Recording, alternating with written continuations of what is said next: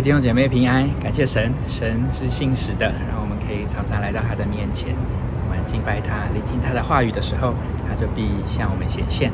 他就必赐我们力量。我们一起祷告，父神，孩子来到你的面前，谢谢你是乐意我们天天来亲近你的主，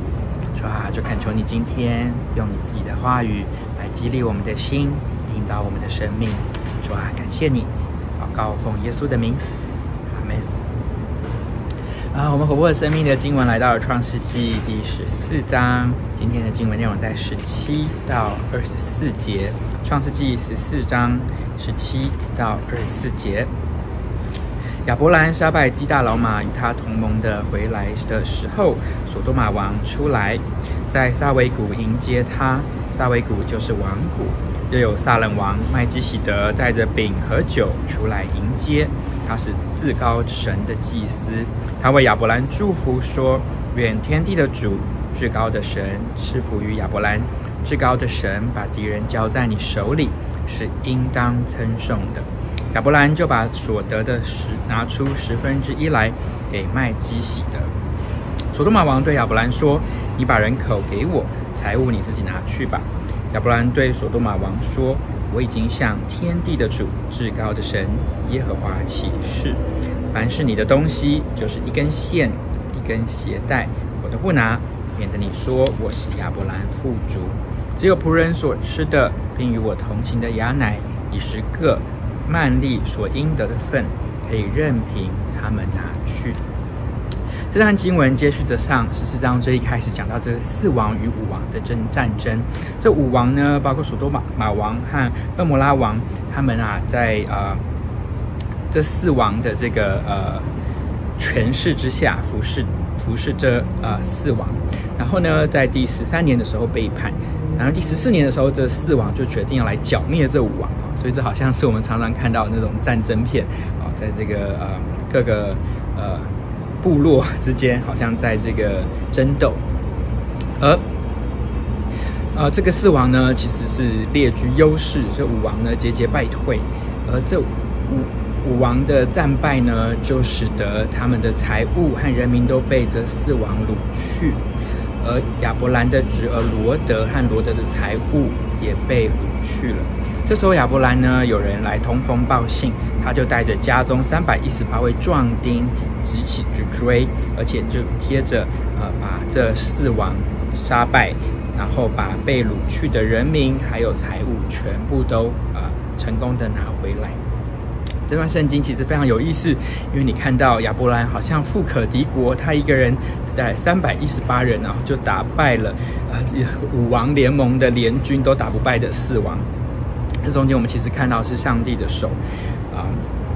是至高的神把敌人交在他的手里。我们待会看到这个麦基洗德的呃祝福的内容。而接着呢，就就进到我们今天的经文。当亚伯兰杀败了基道老马与他同盟回回来的时候，所多玛王出来，还有另外一位就是杀人王麦基洗德，也带着饼和酒出来迎接。而这个麦基洗德哈，其实在呃诗篇在希伯来书都有提到他的身份，其实是好像一个谜一样哈。很多的呃神学家、解经家都很努力的想要找答案，去认识这个麦基洗德是谁。然后呢，我们就看到这个有两个人来迎接亚伯兰，他们的态度却非常的不一样。麦基洗德他对嗯。呃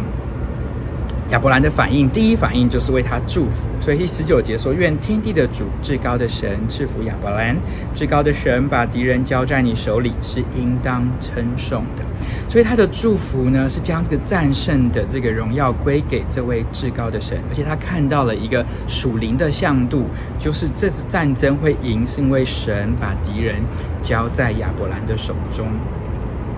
所以，好像在这个祭司的这样的祝福当中，亚伯兰被提醒，他知道这一切若不是神的帮助，他是不会战胜，也不会顺利把罗德还有呃被掳的这些财物都顺利的拿回来。而其实，在古近东呢，他们也非常的呃强调战人，就是国与国之间的战争的胜负，其实反映出来就是他们背后神的能力。所以在这里，亚伯兰好像是以小博大的过程中还能得胜，那反映出来就是这位神真是真实的，这位神是大有能力的，而且他是至高的，是大过一切地上的权势。而在这个祝福之后，亚伯兰就拿出十分之一来给麦基喜德，就是他战争所得的一切。麦基喜呃就拿出了十分之一，所以他其实是率领这个军队得胜的，得胜仗的呢，这些财物本当是以他就是归他所有，但他既拿出了十分之一来给麦基喜德。接着二十一节，所多玛王对亚伯兰说：“你把人口给我，财物你自己拿去吧。”各位，大家会不会觉得所多玛王有没有搞错啊？在上面，他那个第十一节，呃，第十节才讲到所多玛王因为战败如何逃跑。若不是亚伯兰出面，怎么可能把这些东西都顺利的拿回来？也不会是他们得胜仗。但他见到亚伯兰的第一个反应，竟然是：好了，我跟你分了，你把人给我就好，财物你都可以属你。哇，听到这，是否觉得很？不一样的反应，麦基洗德是为亚伯兰祝福，而所多玛王呢，却是要跟亚伯兰分赃，也不是分赃，要分这些人口和财产。但是其实他是战败的王啊。亚伯兰这时候就对亚所多玛王说：“我已经向天地的主至高的神起誓，凡是你的东西，就是一根线、一根鞋带，我都不拿，免得你说我是亚伯兰父主。”所以这时候亚伯兰甚至还拒绝了，他本来是说财物你可以拿去，但是亚伯兰这边还拒绝了，连财物我都不要拿，因为他不希望让所多玛王觉得是神使他，呃，是所多玛王使亚伯兰富足。所以在这两个对比当中呢，其实我们好像看到了神对亚伯拉罕之约的这个内容的实践。怎么说呢？第十二章，创世记十二章一到十三节，当神对亚伯拉罕。亚伯兰呼召的时候呢，呃，对他说：“你要离开本地本族父家，往所我所要只是你的地去。我必叫你成为大国，我必赐福给你，叫你的名为大，也要叫别人得福。为你祝福的，我必赐福与他；那咒诅你的，我必咒诅他。地上的万族都要因你得福。”在这个四王前，就是十四章前段，四王和五王的战斗当中，我们好像看到亚伯兰的确他的名为大了耶。他好像真的成为大国了，对吗？他竟然可以打败联军，他凭一己之力以及家中的三百一十八个壮丁。而接着呢，那为你祝福的，我必赐福于他。我们看到那个麦基洗德为亚伯兰祝福，以至于他得到了十分之一亚伯拉罕因战争所得的。而所多玛王其实。不但没有感谢亚伯拉罕，他还想要从这当中获利，某种程度好像就是在为在咒诅亚呃亚伯兰，而这样子的人呢，必受咒诅。所以我们可以看到后面所多玛和蛾摩拉被上帝所毁灭，因为那那地的罪甚大，到了神的耳中。所以非常有趣的是十四章的这。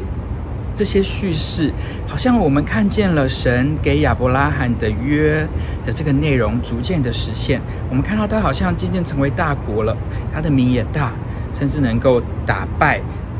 四王的联军，而且他也经历到为亚伯兰祝福的就蒙祝福，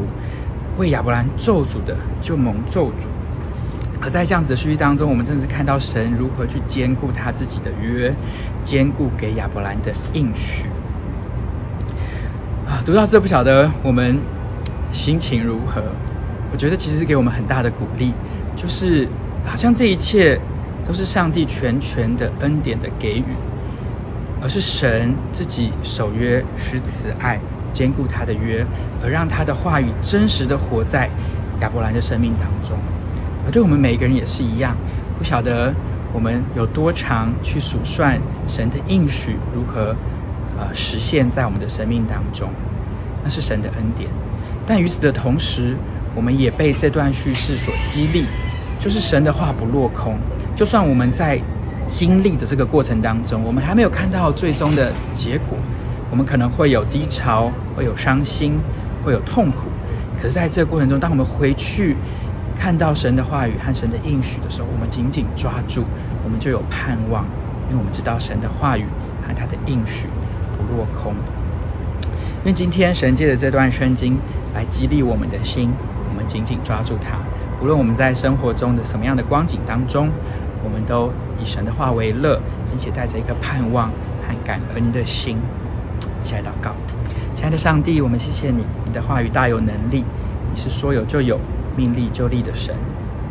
我们谢谢你，我们在亚伯拉罕的故事当中，我们看到你自己的应许如何一点一滴的成就。那不是亚伯拉罕有多厉害，而是你自己全权的、无条件的给予。也谢谢你，你将这样子无条件的恩典加在我们的生命当中，使我们能够成为你的儿女，如今成为基督的门徒。谢谢主爱我们，我们恳求你保守我们的心怀意念，常常紧紧抓住你的应许，抓住你的约，因为我们知道你是信实、守约、施慈爱的神，你的应许不落空。求你祝福我们在今天的生活当中，更深的爱你，更深的经历你。还想感谢祷告，是奉耶稣的名，阿门。你们拜拜。